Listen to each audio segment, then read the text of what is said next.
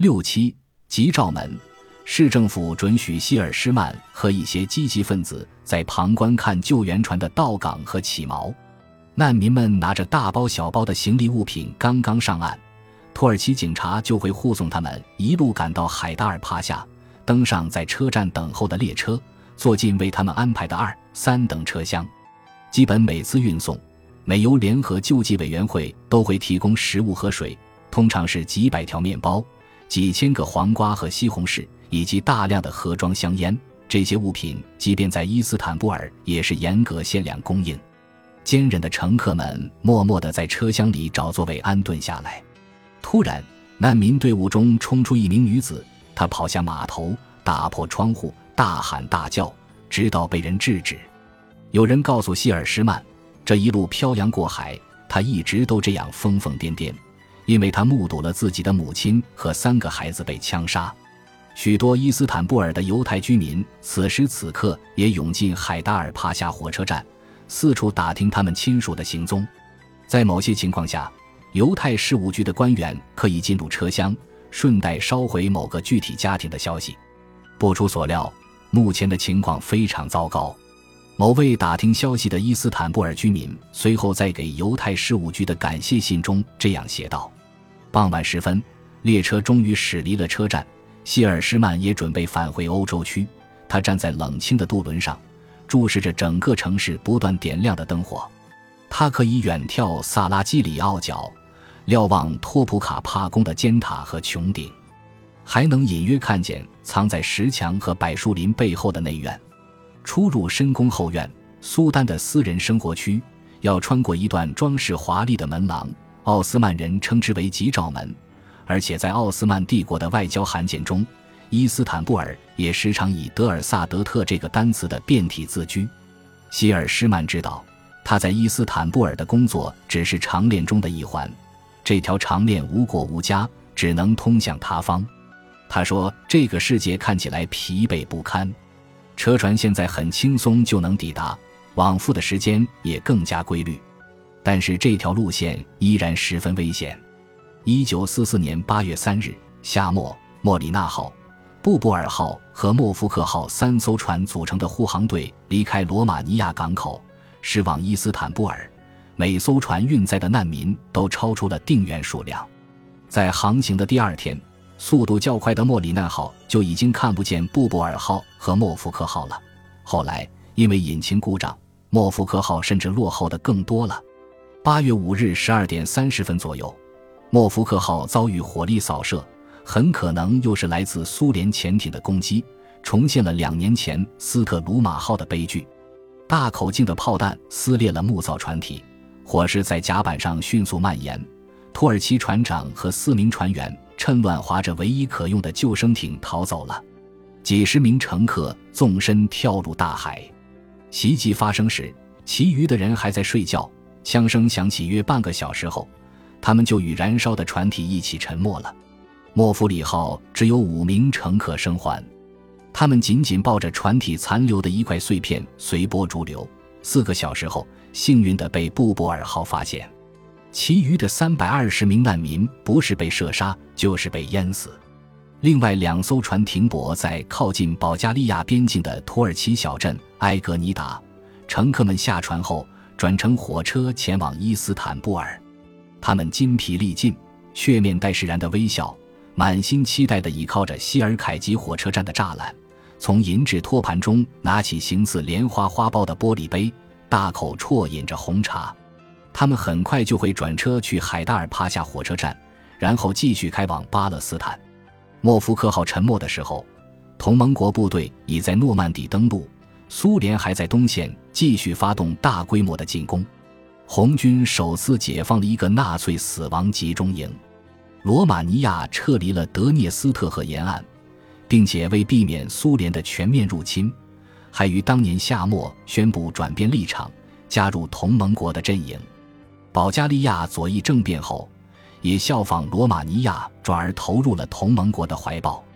谣言盛传，土耳其正在计划对德宣战。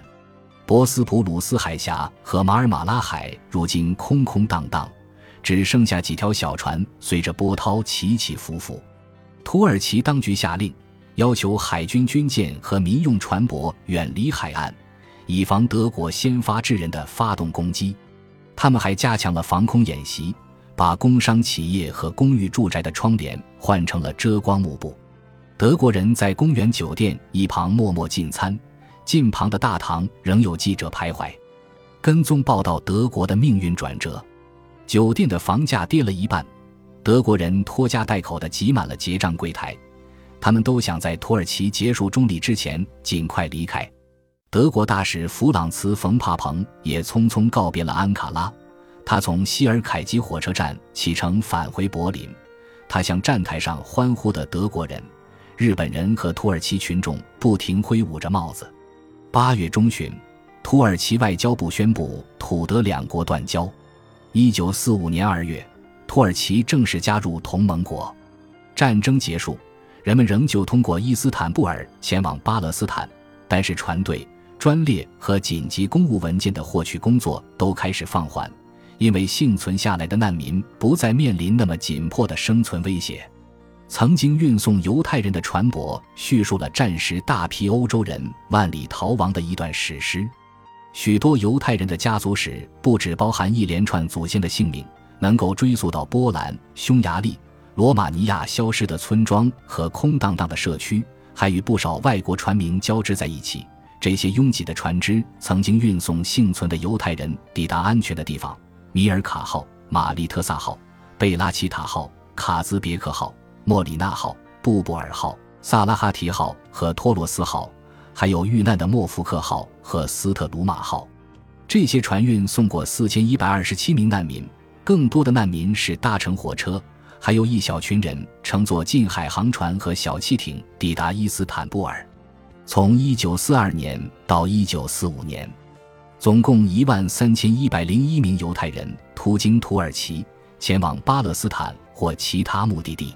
第二次世界大战期间，成功抵达巴勒斯坦的犹太人之中，超过四分之一是从伊斯坦布尔过境。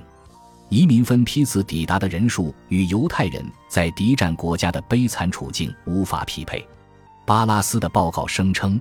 但是，我认为即使只有少数人逃离了地狱，这也算是个奇迹。查姆巴拉斯退了佩拉宫的房间，返回巴勒斯坦主管整个犹太事务局的移民处。没过多久，就阻隔形成了以色列新政府。伊拉希尔施曼也离开公园酒店。回到了纽约，当上了布卢明戴尔百货公司的副总裁。他待在土耳其的时间不超过六个月，来来往往地维系人脉，报告工作进展。但是这段经历塑造了他，让他将余生奉献给了公共事业。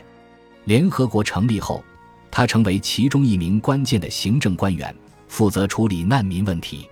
安吉洛·兰卡里也离开了伊斯坦布尔。一九四四年。他被调往法国就任教皇大使，这个职位要求他机智果敢，因为他最困难的一项任务是决定法国神父的命运。这些神父曾在德战时期通敌，与德国人合作。庇护十二世后来又提拔兰卡里为枢机主教，不过这一头衔更像是某种嘉奖，认可他虔诚的信仰，看重他长期的实地经验，而不是为了表明他在教会统治阶级内部的权利。他常年身在海外，对罗马内部的运作方式和人际关系知之甚少，这让他成了教廷权贵当中的主要发言人。一九五八年，教皇逝世，令人惊异的是，其余的枢机主教一致推举兰卡里加冕，他很快就被改称教皇若望二十三世。